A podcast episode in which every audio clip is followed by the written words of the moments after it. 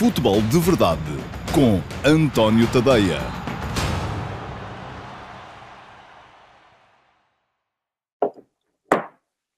Então, olá, muito uh, bom dia a todos. Eu sou o António Tadeia e este é o QA um, do Futebol de Verdade. Um QA muito especial. Vamos ter muitas perguntas e perguntas bem espalhadas no tempo, porque na semana passada não houve QA. Um, e esta semana, então, eu resolvi concentrar as perguntas das duas últimas semanas nas emissões do Futebol de Verdade. Volto a lembrar, a quem não sabe, que ou, aliás, volto a lembrar a quem já sabe e volto a explicar a quem não sabe, assim é que é. Que o Futebol de Verdade vai para o ar todos os dias, eh, de segunda a sexta-feira, sempre ao meio-dia e meia, nas minhas redes sociais, Facebook, Twitter, YouTube, Dailymotion e no meu site, no antoniotadeia.com, e que em todos estes meios é possível uh, deixarem perguntas nas caixas de comentários. Boa parte das perguntas que forem sendo deixadas eu vou respondendo no direto, porque o programa tem cerca de meia hora e nessa meia hora eu interajo com os espectadores. Há perguntas que me vão passando em, em rodapé e às quais eu vou respondendo se vierem uh, de acordo com, ou se vierem em linha do raciocínio que eu estou a desenvolver, uh, e às vezes até algumas que não vêm, mas de qualquer modo, aquelas que não forem respondidas em direto não vão para o caixote de lixo, ficam aqui guardadinhas e eu, eh, quando chegar ao final da semana, sexta-feira, geralmente, faço a seleção das melhores perguntas que ainda não foram respondidas, guardo-as e uh, gravo, uh, geralmente à sexta-feira, ao final do dia, um, uh, uma edição do Q&A, Questions and Answers, perguntas e respostas à portuguesa, para ser colocada no meu site apenas, embora com links nas outras redes sociais, ao sábado, ao meio-dia e meia, portanto, mantendo o horário que é o habitual no uh, futebol de verdade. É isso que vai acontecer hoje. Temos aqui muitas perguntas para, um, para responder, perguntas vossas, e vou uh, precisamente começar por uma pergunta do Pedro Mesquita. Olá, Pedro, bom dia, obrigado pela pergunta que deixou. E pergunta-me o Pedro, numa liga alemã que por norma é difícil, a adaptação do jogo português, vendo os números, o rendimento e a afirmação do André Silva no Eintracht Frankfurt, acha que ele tem novamente a titularidade da seleção à porta? Olha, acho que sim. Acho que sim, e acho que muito estranho seria uh, que o uh, André Silva, de repente agora, voltasse a ser ignorado pela, um, pelo selecionador nacional nas uh, convocatórias para os Jogos de Março da seleção. O André Silva está com 17 golos no, na Bundesliga.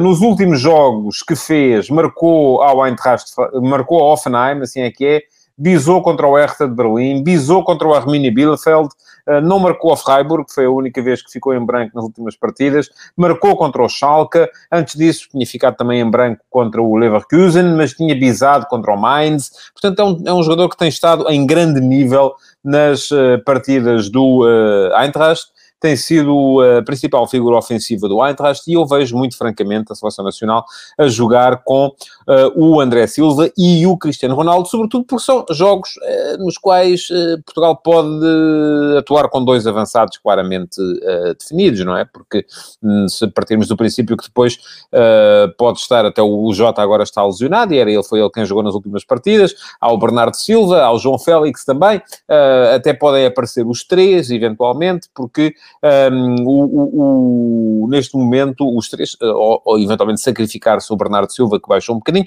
Enfim, há muitas opções, mas eu acho que a quantidade de golos uh, que o, o, André Silva tem feito no, uh, na Bundesliga não pode ser ignorada. E agora vai tudo depender daquilo que o selecionador quiser fazer com o Cristiano. Porque se Portugal quiser ter o Cristiano como ponta de lança, aí o espaço para o André Silva diminui. Eh, se Portugal quiser ter o Cristiano como segundo avançado, como avançado a jogar a partir da direita, aí o espaço para o André Silva aumenta. Depende muito daquilo que uh, o Fernando Santos quiser, portanto, fazer com o Cristiano Ronaldo. Ora bem, mais uma pergunta para hoje vai para o Mateus Bastos. Olá, Mateus, bom dia.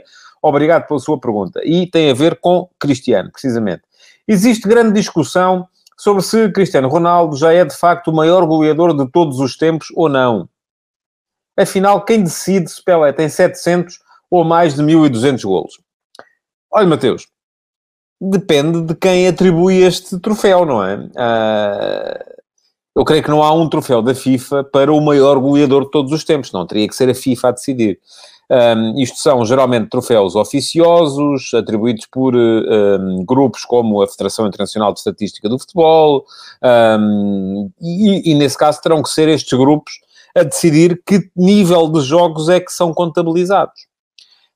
se são só jogos de primeira divisão, se são jogos de primeiras divisões e divisões secundárias, incluindo regionais. Eu recordo, o Romário, por exemplo, andou a prolongar a carreira para chegar ao gol mil uh, e já estava a jogar, uh, enfim, vou brincar um bocadinho. Já é quase como contar os golos que eu marcava quando jogava com os meus amigos na, na, na, na rua. Uh, não é, mas, enfim, depende muito daquilo que nós quisermos entender como oficial, não é? O Cristiano, quando acabar o seu a sua carreira inigualável de jogador de topo, se for jogar para o Hondurinha, uh, nem sei se o Hondurinha ainda tem equipas de, de, de futebol, mas se for jogar para, para um, um, regional qualquer, os golos continuam a contar para esta tabela. Enfim, é um bocado percebermos aquilo que, uh, que é oficial ou não é, e isso dependerá, obviamente, de quem uh, for decidir um, e atribuir o prémio, porque são prémios não oficiais, e assim sendo, não pode haver uma decisão que seja oficial, e uma decisão oficial só, pode, só podia vir de um lado, que era da Federação Internacional de Football Association, a FIFA. Mais uma pergunta para hoje, para o João Figueiredo, e sobre esta eu já, já me manifestei algumas vezes, eh, e vou um, ehm, voltar a fazê-lo porque acho que é um tema importante. E pergunta-me o João, qual é a sua opinião sobre o facto de terem exposto a preferência clubística do Rui Pedro Brás na TVI? Ora bem, eu, uh, por acaso, não vi, vi depois, porque até inclusive vi através uh, de, uma, de um espaço, de um podcast de humor, uh, porque não sabia que isto tinha acontecido, e depois então fui, tive a curiosidade de ir ver um, a emissão em que o Rui Pedro Brás foi identificado à sua preferência clubística num programa um, da TVI generalista. Eu não sabia, vou ser muito honesto, mas enfim, eu não conheço o, o Rui Pedro Brás, é mais novo do que eu, já não, não, não, não, não o conheço uh, pessoalmente ao ponto de saber qual é, sei, a preferência clubística de muitos dos, dos, dos, um, dos jornalistas e comentadores que por aí andam, e a minha opinião é que ela não deve ser divulgada. E não deve ser divulgada por uma razão muito simples. E, e atenção, contra mim falo, porque eu há 20 anos, quando o mundo era diferente, quando não havia Facebook, não havia Twitter, não havia tudo isso, eu achava que se podia divulgar sem qualquer problema, e inclusive cheguei a divulgar qual era a minha, creio que em duas ocasiões. Um, uma vez numa entrevista a uma revista masculina e outra vez num, programa na, na, RTP, creio que na RTP2, um, com o Francisco José Viegas, uh, e, e, achava que isto não era uh, absolutamente preponderante. Hoje em dia é. Hoje em dia é porque uh, se intoxicou de tal maneira a opinião pública que se faz pensar que os jornalistas uh, se, e os comentadores se comportam de acordo com, com uma agenda definida ou pelas suas preferências clubísticas, ou pelas avanças que recebem daqui e da colar, e portanto eu acho hoje em dia que para não menorizar, para não diminuir a credibilidade das pessoas, porque todos nós temos uma preferência clubística, uh, e eu considero que a minha isenção não é afetada por essa, por essa preferência. Uh, ah, um, e para não menorizar aquilo que é a credibilidade que eu ainda vou tendo perante alguns de vocês, não todos, porque há muitos que vêm aí também, sobretudo para me chamar nomes, uh, eu entendo que isso não deve ser colocado em cima da mesa. É a mesma razão pela qual aceito, embora não concorde, que os jornalistas não podem fazer publicidade, por exemplo. Porque, e, e atenção, é a mesma razão pela qual eu acho que os jornalistas uh, de áreas mais generalistas, como, uh, como, jornalistas de sociedade, de economia, seja o que for, não devem também eles uh, nem divulgar a sua preferência clubística, nem muito menos fazer posts irados ou eufóricos acerca de futebol, porque um dia podem vir a ter que trabalhar na área. Porque um jornalista que trabalha em economia um dia pode vir a ter que fazer uma entrevista a um dirigente do futebol e aí, se ele na véspera tiver feito um tweet ou um, ou um, post de Facebook a vibrar com a vitória do seu clube e o clube for uh, o desse dirigente, vai ser tido como cúmplice. Se for um clube uh, uh, que não o desse dirigente, vai ser tido como demasiado ofensivo. E atenção, não quer dizer que o seja, só quer dizer que a percepção que as pessoas vão ter dela, dele é precisamente essa. Portanto, Um, aquilo que eu acho uh, sobre o facto de terem exposto a preferência clubística do Rui Pedro Brás, um, para já acho que foi um acidente, não é? Uh, e deu para perceber que uh, o Rui Pedro Brás não estava muito confortável com a situação e eu também não estaria no lugar dele, portanto acho perfeitamente natural. E em segundo lugar, acho que foi uma coisa mal enfim, saiu da, da, da, cabeça na altura do, do Nuno achou que, enfim, tinha piada dizer aquilo. Um, alguém que de facto não deve ligar nenhuma ao futebol e deve achar que é perfeitamente normal dizer-se isso, não é? Não é.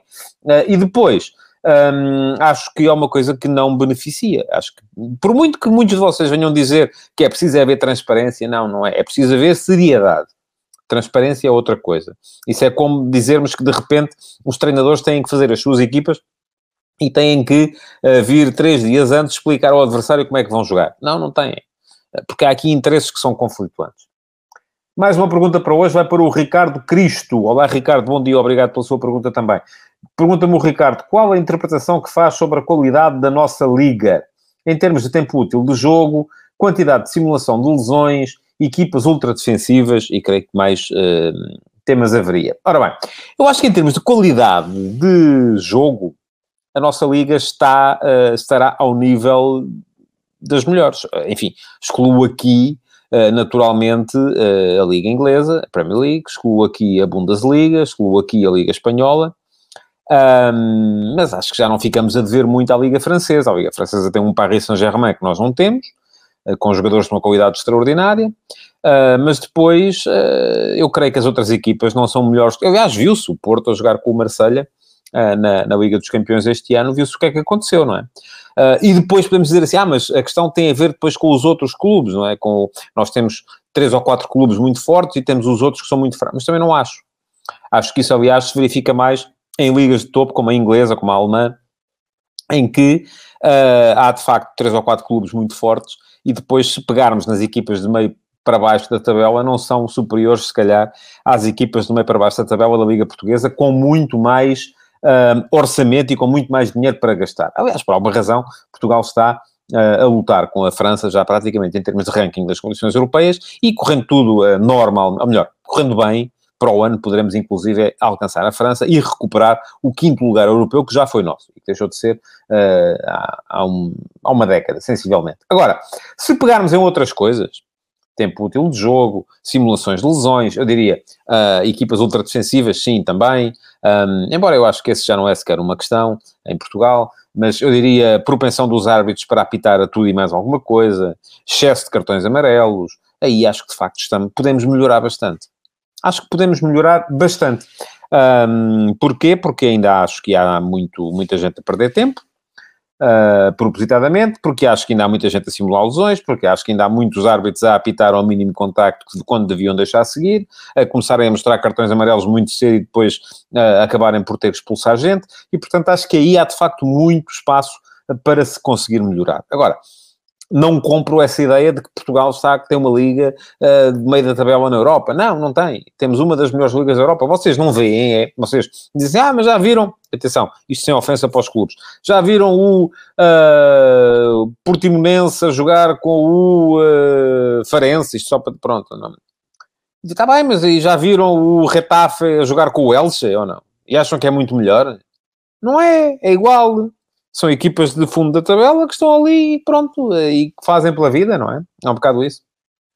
Bom, e, e, atenção, podemos dizer o Sheffield United com o West Bromwich. Foi um jogo, nem imaginam.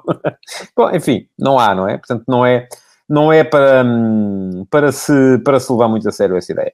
Mais uma pergunta para o Guilherme Teixeira. Olá, Guilherme, bom dia, obrigado pela sua pergunta também.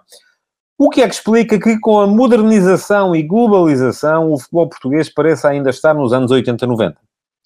Com tanta oferta de conteúdo, outras ligas, gaming, Netflix, etc., o futebol português não corre o risco de se tornar irrelevante no futuro? Corre. Corre, eu acho que a sua pergunta é extraordinariamente interessante e visionária, até, acho eu.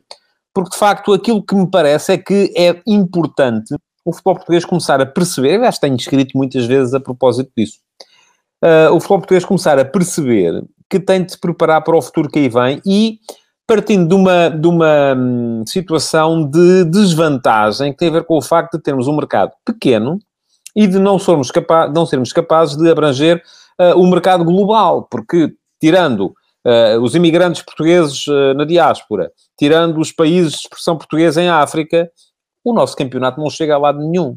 Ninguém quer ver. Uh, e, e esse é um mercado que nós não vamos ganhar. Agora, como é que nós vamos conseguir ganhar esta batalha? Enfim, um, eu olho para aqui, as suas propostas, gaming, Netflix, certo, há muitas questões. Uh, uh, estamos a ver, uh, por exemplo, os, os, os, documentários e os, os inside stories que muitas vezes os, as plataformas de streaming vão fazendo com grandes clubes por esse mundo fora, mas isso funciona porque são clubes que estão no mercado global. Quer dizer, há, há clientela a justificar o investimento num documentário da Amazon sobre o Tottenham, mas se formos fazer um, uma coisa semelhante, mesmo que seja sobre o Benfica, o Porto ou o Sporting, que são os três clubes que têm mais adeptos em, em Portugal, dificilmente teremos clientela a nível planetário que justifique isso de que seria um barbicacho, enfim, todo o tamanho. Uh, e, portanto, a única maneira, eu volto a dizer, que nós temos de nos preparar e de começar a entrar nesse, nessa guerra é sermos capazes de partilhar os mesmos mercados com os grandes. E isso só se consegue quando houver, de facto, estou, estou cansado de dizer isto, quando houver uma uh, liga verdadeiramente europeia, porque eu acho que o paradigma neste momento já é europeu, onde os clubes uh, portugueses possam partilhar a receita e o mercado com os clubes dos outros países. Agora, não é uma Superliga por convite daquela em que só entram o clube dos amigos do, Bolinha. Não, isso não pode ser, não é? Não pode. Isto tem que ser uh, uh, uma coisa por mérito. Por isso é que eu só acredito na, numa Superliga quando ela for feita pela UEFA e quando for feito por mérito uh, e todos os anos houver subidas e descidas e a possibilidade dos maiores clubes de cada país poderem lá estar representados e dessa forma sim partilharem as receitas e os mercados com os clubes dos grandes países. Porque, por exemplo, ainda no outro dia escrevi sobre isto, Uh, uh, enquanto em Portugal andamos todos aqui a bater-nos quem é que vai ter os milhões da Liga dos Campeões, em Espanha aquilo que se diz é como é que é possível o Real Madrid ganhar mais de receitas televisivas a jogar a Liga Espanhola do que a Liga dos Campeões. Não é? Portanto, Portugal, os clubes portugueses só vão ganhar a sério quando passarem a jogar uma liga onde estiverem os grandes. Porque enquanto isso não acontecer, vamos continuar aqui uh, confinados, neste caso mesmo confinados, ao nosso pequeno mercado. Bom, mais uma pergunta para hoje vai para o Paulo Ribeiro. Olá, Paulo. Bom dia, obrigado pela sua pergunta também. Pergunta-me Paulo: é a favor da divulgação das comunicações entre o árbitro e o VAR? É a favor de o árbitro estar presente na conferência de imprensa no final do jogo? Eu já lhe digo sim e sim. Sou a favor das duas coisas. Aliás, não só sou a favor agora, como já era antes de haver VAR. E antes de haver VAR, eu várias vezes me bati logo por isto, que é, hum, enfim, eu sou, uh, quem me segue com, com frequência sabe que eu uh, gosto muito do rugby e que uh, no rugby, por exemplo, as comunicações entre o árbitro de campo e o Television Match Officer, o TMO, são públicas. Isto é, são públicas não só, não só nas transmissões televisivas, e se virem, podem aproveitar para ver os jogos das seis nações, uh, e neste fim de semana vai haver mais uma, mais uma jornada, uh, e aquilo, sempre que há uma comunicação entre o árbitro de campo e o TMO, ela é audível na transmissão televisiva. Portanto, sabemos o que é que eles estão a dizer. Como já me aconteceu, por exemplo, estar em Twickenham a ver uh, jogar a seleção de Inglaterra e à entrada ser-nos uh, distribuído um mini transistor, uma espécie de um rádio, uh, com um auscultador, para pormos, que é para ouvirmos a comunicação entre os árbitros e o TMO também. Portanto, toda a gente sabe o que é que eles estão a dizer. E isto vem claramente beneficiar aquilo que é. Vamos perceber porque é que eles decidem assim e não decidem assado. E depois, se ainda não tivermos percebido, acho que sim, que deve ser dado ao árbitro a possibilidade de se explicar uh, em conferência de imprensa no final. E muita gente diz, ah, mas isto não é feito para proteger os árbitros. Mas eu até percebo isso há 30 anos, quando os árbitros eram geralmente pessoas, uh, se calhar, menos instruídas. Agora, hoje em dia, os árbitros, uh, enfim, não ficam a dever nada a ninguém uh, de várias áreas da sociedade. Eu conheço alguns, é gente que fala, que fala bem. Portanto, uh, não vejo nenhuma razão para que isto não seja uh, feito. Acho que vinha beneficiar a compreensão. Podiam aproveitar para fazer pedagogia, para explicar os lances e ficaríamos todos a perceber muito melhor as regras e aquilo que condicionou ou não condicionou cada decisão. Sétima pergunta para hoje é uma pergunta dupla. Uh, Pergunta-me o Márcio Rocha, até que ponto a instabilidade do Banco do Porto pode re repercutir-se nos jogadores e nos adeptos, incentivando a violência? E pergunta o Jamie Alex, é ou não verdade que o Sérgio Conceição é um insolente? Bom, vamos lá ver. Vou responder primeiro ao Jamie. Nenhum de nós é só uma coisa. Todos nós somos uh, a soma das nossas circunstâncias, não é? Eu acho que o um, ehm, Sérgio Conceição será insolente em algumas uh, circunstâncias, será uh, correto noutras, será emotivo noutras, será, portanto, como todos nós. Já assistimos a algumas uh, situações em que ele, de facto, se, se esticou, se cedeu. eu, o Sérgio Conceição, conheço de, profissionalmente, enfim, não sou, nem nunca fui amigo, nem visita lá de casa, mas conheço-o profissionalmente há 20 anos uh, e sempre o conheci assim. Já o conheci assim como jogador. Um, sempre alguém com alguma revolta, com alguma um, vontade de, de, de, de, se indignar com as coisas, e portanto já era assim. E sempre foi assim e provavelmente sempre vai ser assim, porque é alguém com o coração à, à, à, na boca, não é? Que sai, salta cá para fora quando sente que está a ser injustiçado. Se isso é bom ou não, não é, acho que é mau. E para responder à pergunta do Márcio Rocha, acho que a instabilidade do Porto pode repercutir-se de facto nos jogadores. Nos adeptos, acho que não. Eu acho que nos adeptos, este um incentivo à violência não tem a ver com o banco, tem a ver com toda uma cultura e não é só no Porto, é no Porto, como já foi recentemente no Sporting, quando foi uh, instaurado uh, o, todo o clima de, de, de, de intolerância também, um, de, cobrança, e enfim, eu acho que essas coisas, de facto, os adeptos respondem muito mais a estímulos que têm a ver com aquilo que vão ouvindo, com aquilo que vão vendo, um, do que com o comportamento do banco. Agora, acho que tudo isto vem, de facto, se calhar, uh, incutir no jogador a ideia de que façam eles o que fizerem é escusado porque estão sempre a ser prejudicados. E isto é mau, é mau para dentro do grupo, que pode, uh, uh, pode passar esta revolta para dentro do campo e pode levar a que uh, a equipa, por um lado, se autodesculpabilize, porque acho que não vale a pena, e portanto não tem que meter, não tem que ser tão, tão assertiva na procura de objetivos, como pode levar também a que algumas situações de maior indignação conduzam a punições disciplinares. Portanto, acho que as coisas têm um bocado a ver com isso. Mais uma pergunta para hoje, vai para o Josias Martins. Olá, Josias, obrigado pela sua pergunta também. Pergunta ao Josias se Fábio Vieira é o jogador adequado para substituir Corona ou Otávio. Olha, eu acho que é uma... Hum, se calhar é o jogador que o Porto tem em melhor situação para o fazer. Aliás, eu acho que neste momento o Corona e o Otávio fazem um bocadinho a mesma coisa, não é? Se formos a ver o Porto da época passada, que jogou muitas vezes com o Corona lateral, e que tinha o Otávio eh, como terceiro médio, uh, a derivar muito entre a posição de terceiro médio, número 10, nas costas do ponta de lança, e extremo direito, quando o Marega, que partia da posição de extremo direito, aparecia na posição de ponta de lança. Este ano, o Corona avançou para a posição de extremo direito, o Otávio uh, passou a fazer mais essas trocas uh, um, com o Marega do outro lado. Um, mais à esquerda do que à direita. Mas, a partir do momento em que o Otávio se lesionou, geralmente quem ocupa o lugar dele é o Corona que passa a fazer então aquilo que o Otávio fazia no ano passado.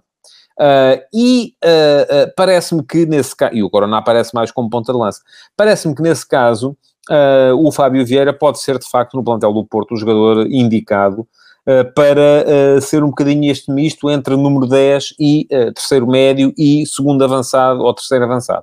Acho que de facto é a melhor opção que o Porto tem para esta, esta posição. E é um jogador com muito futuro, uh, que me parece que pode vir a ser ainda uh, a provocar muitas alegrias a, a, aos adeptos do Futebol do Porto. Mais uma pergunta para hoje. É a nona, vai para o Naquil MC. Olá, Naquil, bom dia, obrigado pela sua pergunta. Pergunta-me o Naquil diretamente de Maputo e um olá para toda a gente em Moçambique. Um, com a chegada do Veríssimo ao Benfica, acha que Jorge Jesus vai mudar o sistema para três centrais? É que o Otamendi e o Vertonghen estão a jogar bem e o Veríssimo também não pode ser suplente. Uh, bom, o Jorge Jesus já disse que isso não era uma prioridade para ele. Uh, se o vai fazer ou não, veremos. Uh, eu admito que sim, que o Lucas Veríssimo chega para ser titular, até porque o Jorge Jesus fez muita força na contratação dele. E se for para jogar apenas com dois centrais, muito provavelmente pode acontecer uma de duas coisas ou entre o Otamendi e o Vertonghen, um dos dois tem que sair, ou Vertonghen passa a ser lateral esquerdo, libertando Grimaldo para outras funções, eventualmente a meio campo, conforme jogou, por exemplo, no Estádio do Dragão, um, passando o Benfica a jogar com Gilberto, Lucas Veríssimo, Otamendi e Vertonghen atrás. Seria uma defesa particularmente forte, do meu ponto de vista. Um, portanto, parece-me que essa será, se calhar, mais... No fundo, acaba por ser os três centrais, não é? Que cada vez mais se vulgariza esta, esta coisa das equipas jogarem e um dia destes ouvi esta expressão, que é, é isso que faz o Braga, é isso que faz a Juventus também, uh, o Braga com o Galeno, a Juventus com o Quadrado, uh, que é jogar com uh, três defesas e meio. Isto é, um dos laterais fica, assume o papel de terceiro central, né, quando a equipa não tem bola, o outro vai e assume o papel, o papel de extremo. poderia o Benfica eventualmente fazer isto também, e inclinar-se um bocadinho para um dos lados, neste caso para o lado uh, esquerdo, pela presença do Vertonghen, uh, e dessa forma também passar a jogar com o tal sistema dos três defesas e meio. Eu acho piada a expressão. Vamos passar a ter, em vez de... Então, em que tática jogas? É, é um 4-3-3? Não, é um 3,5, 3,5, 3. é quase a mesma coisa. Bom... Pergunta para o Luís Souza. Olá, Luís, bom dia, obrigado pela sua pergunta. Não acha que poderá existir aqui um padrão dos jogadores que não rendem no Benfica e quando mudam de clube passam a dar contributo positivo à equipa onde jogam? Casos de Todibo, Ferreira, Raul de Tomás. Enfim, eu acho que há. São casos diferentes, não é? O Raul de Tomás teve muitas oportunidades no Benfica. E eu não acho que tenha jogado mal. Atenção, não fez golos, conforme se esperava, não, há, não justificou de forma alguma os 20 milhões que o Benfica tinha investido nele, mas não acho que tenha, tenha jogado mal. Acabou por ir embora e também não acho que tenha feito uma coisa extraordinária uh, depois no uh, Espanhol. Aliás, o Espanhol deixou de divisão, portanto não me parece que tenha sido assim uma, uma, um contributo extraordinário do de Tomás ou que tenha passado a dar um contributo positivíssimo à sua equipa. Era o melhor da equipa, mas a equipa era fraca, não é? Foi a última do Campeonato Espanhol. Depois, o Ferreira teve algumas oportunidades, não tantas assim, voltou a ter algumas este ano, mas também cedo o treinador percebeu que, ele percebeu que o treinador não contava com ele, uh, e também, atenção, fez uns minutos pelo Celta no outro dia, uh, e uh, eu estou, eu julgo que o Celta joga sexta à noite, eu estou a gravar sexta à tarde e o programa passa na, no sábado de manhã, portanto eu estou aqui e não estou livre do Ferreira ontem à noite. Uh, Deixem-me só confirmar se de facto o Celta joga na sexta à noite. Mas uh, a ser assim, não estou de facto livre do uh, Ferreira na sexta-feira a fazer um, um, um hat-trick. Exatamente, o Celta joga com o Elche, ou terá jogado, quando me estiverem a ver Uh, mas a partir daquilo que ele fez foi jogou uns minutos no outro dia contra o Atlético de Madrid, marcou o gol no, último minuto do jogo. Uh, portanto, enfim, é cedo para se dizer. É verdade que ele no Benfica, golos era coisa que ele não marcava, mas também poucas vezes jogou e uh, não acreditava na hipótese de vir a jogar. Diferente, parece-me o caso do Todibo. E o Todibo, eu acho que foi, pode ter, vindo, pode ter sido de facto um desperdício da parte do, do Benfica. Veremos o que é que vai fazer, o que é que vai dizer o resto da temporada, se o Todibo vai ou não afirmar-se na Liga Francesa, eh, porque o Todibo eh, percebe-se que o Jorge Jesus tem ideias muito próprias relativamente à sua última linha defensiva e que eh, desde o início decidiu que não contava com, com aquele jogador. E assim sendo, o jogador só jogou mesmo quando não havia mais ninguém. E jogou bem, na vez em que jogou, jogou bem. Uh, mas uh, parece-me que pode ter sido, de facto, um caso em que uh, houve uma, uma, um desaproveitamento por parte do Benfica de um jogador de categoria, uh, mas porque era um jogador que não casava nas ideias do treinador. Mais uma pergunta para hoje, e é uma pergunta dupla também, vai para o André, são dois Andrés, o André Vieira Lopes e o André Caeiro. Uh, primeiro pergunta o André Vieira Lopes, qual a sua opinião sobre o facto de o Benfica ter alinhado sem nenhum jogador português no 11 inicial? E a segunda pergunta vai para o André Caeiro, que me pergunta, apesar de ainda ser cedo, poderá o Benfica apostar nos jovens da formação sem pressão, à semelhança do Sporting, para preparar a próxima temporada? Bom, elas estão relacionadas e não estão. Primeira questão, relativamente à questão do André Vieira Lopes. Um, o facto do Benfica ter alinhado sem nenhum português no 11 inicial. Não acho muita piada, mas não acho muita piada não é por uma questão de, uh, de uh, xenofobia ou de...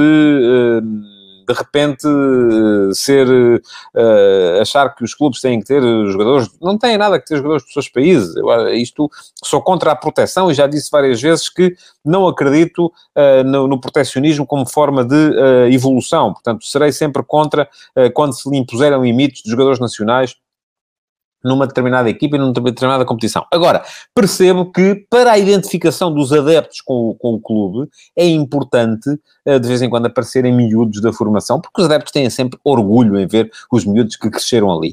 E isso, é esta questão do Benfica não ter portugueses e não ter jogadores da, da, da sua formação a jogar, pode vir a penalizar um bocadinho aquilo que é a relação do adepto com o clube, só isso, mais nada, porque de resto hum, não, não há aqui nenhuma, nenhuma, nenhum sentimento de nacionalismo, nem pouco mais ou menos, uh, sou contra todo, todo, todo esse tipo de sentimentos. Quanto à segunda pergunta do André Queiro, eu acho que o André dá a resposta. Diz, apesar de ainda ser cedo. De facto, é cedo.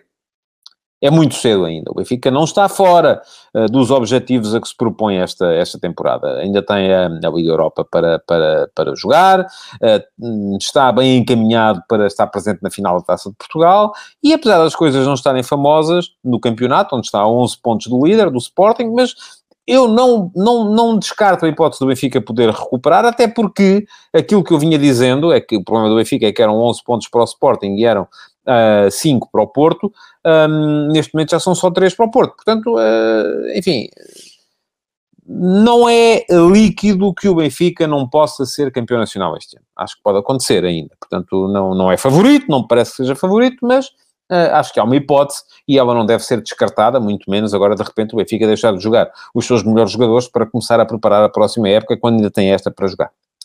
Mais uma pergunta para hoje, para o Sérgio Carvalho. Olá Sérgio, bom dia, obrigado pela sua pergunta. Pergunta ao Sérgio, falando da substituição do Bragança pelo Pedro Gonçalves, e atenção, isto ainda foi no jogo anterior, no jogo do Sporting uh, contra o Benfica, portanto já foi há três jogos, isto, enfim, as perguntas já são de duas semanas, tal como eu tinha dito. Poderá o Bragança ser uma espécie de joker no futuro e fazer a posição de João Mário e Pedro Gonçalves? Um, pode, e aliás é curioso que o, o, Daniel Bragança no jogo em Barcelos, depois do Sérgio ter feito esta pergunta, uh, ter entrado em campo primeiro do que o João Mário. Eu creio que terá sido porque o João Mário não estaria nas melhores condições ainda do ponto de vista físico.